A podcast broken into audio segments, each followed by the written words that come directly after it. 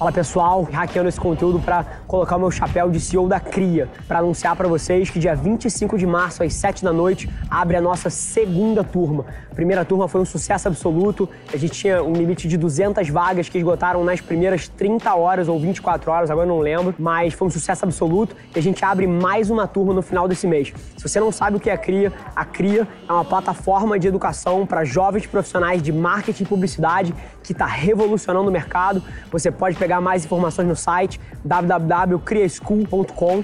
Se você não conhece ainda, eu te prometo que se você é um jovem profissional, você precisa conhecer o que a gente faz.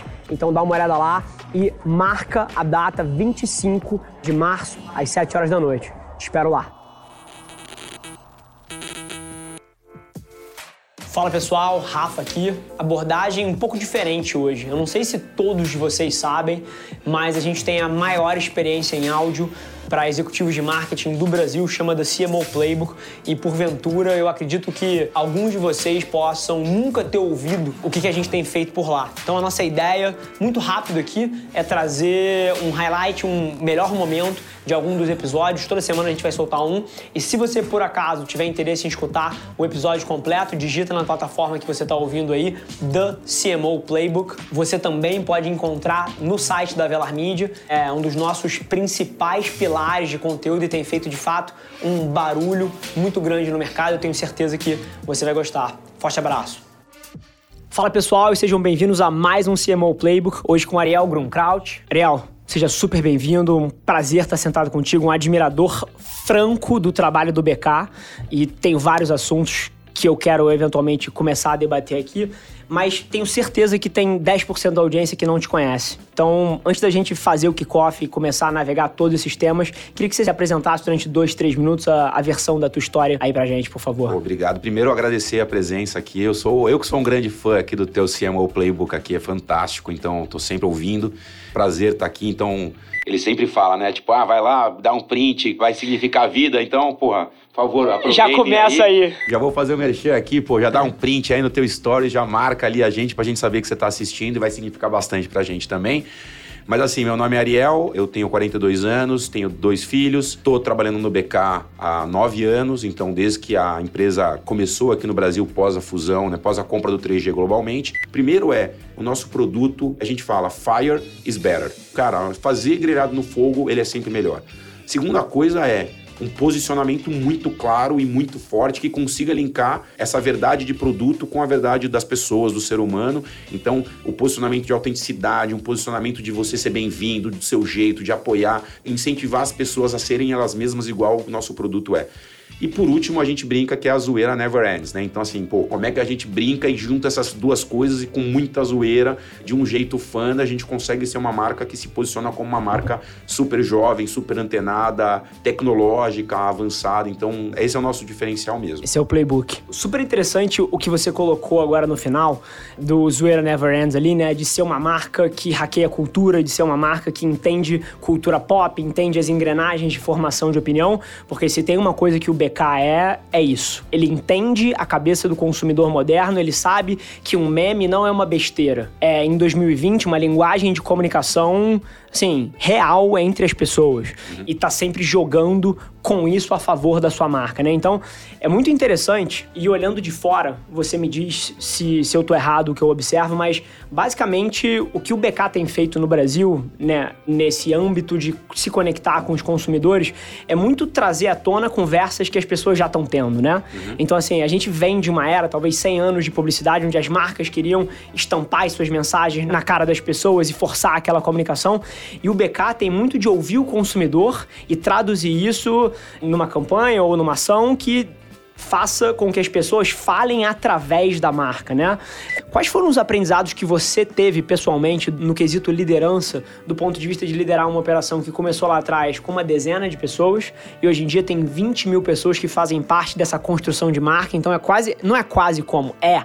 A marca do Burger King é construída de forma descentralizada por 20 mil agentes pelo Brasil. Como é que você toca essa porra? Bom, primeiro que não é o Ariel que toca, né? Então tem um time de, de sócios, de vice-presidentes ali com com suas respectivas equipes, né? Então, eu diria que talvez esse seja o maior desafio de você conseguir escalar em velocidade, né? Quer dizer, como é que você cria uma cultura que tenha, teoricamente, os mesmos sonhos e que pense, no nosso caso, como donos, né? Então, a gente, desde o primeiro momento, quando a gente criou a empresa, a gente falou assim, cara, nós vamos criar uma empresa que pense como dono e que as pessoas possam se sentir donos do seu negócio. Uma empresa focada em meritocracia, né, em empowerment das pessoas, mas com essa sensação de dono, que é isso que vai fazer com que a loja que está hoje no Acre né, tenha um gerente, tenha um líder lá que represente a nossa cultura.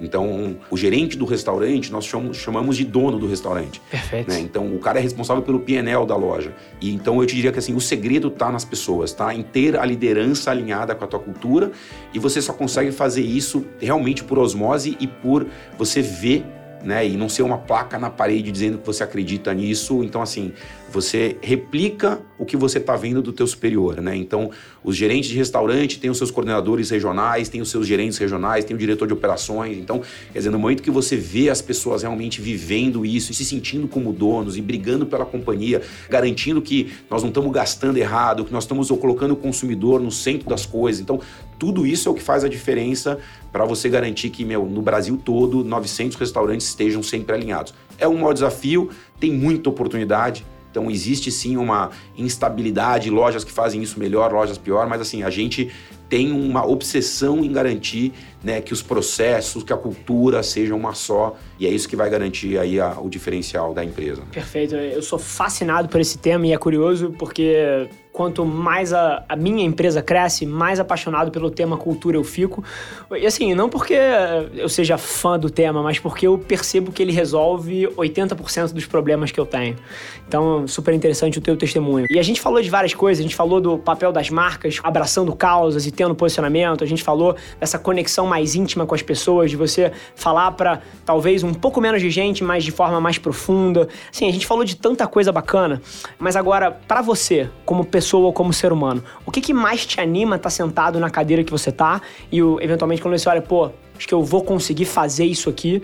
O que, que é isso? Cara, eu acho que o que mais me anima é ter as pessoas certas do meu lado, assim. Eu não sei o que, que eu vou estar tá fazendo daqui a três anos, Rafa. Pra mim, o que é brilhante, Ninguém né? sabe, assim, cara, sim. talvez a caixa de, de marketing né, e vendas é uma das caixas que você mais tem precisão do que, que vai ser no futuro. Tem empresas que aboliram essa vaga, tem gente que aboliu e voltou atrás para essa vaga. Então, assim, ninguém. Tem gente que tá mudando o nome. Tá mudando o nome, certo? ninguém sabe muito bem, porque assim, as pessoas sabem que esse negócio tá mudando tão rápido. E não muda tão rápido, por exemplo, no financeiro, não muda tão rápido, talvez, no supply. Quer dizer, óbvio, todas as áreas mudam, mas. A olhando, nossa é a mais líquida. Olhando talvez pro meu umbigo, eu diria assim, cara, uma vaga que tá mudando tanto, e eu acho que esse prazer de você ter esse desafio de estar tá sempre se reinventando e tendo que sempre aprender um negócio novo. Bom, gente, super feliz que você ouviu esse trecho do The CMO Playbook, o podcast da Velar Media. Se você quiser ouvir o episódio na íntegra, é só você digitar no seu player, como eu falei, The CMO Playbook, ou ir no site da Velar Media e procurar pelo episódio mais recente. Vai ser um prazer te receber lá na outra plataforma. Não esquece de se inscrever, sai episódio novo toda segunda-feira, trazendo um grande nome desse mercado para bater um papo comigo. E, sinceramente, independente de você trabalhar especificamente com marketing ou publicidade, eu tenho certeza que tem capacidade de agregar valor para qualquer executivo. Te espero lá. Um abraço.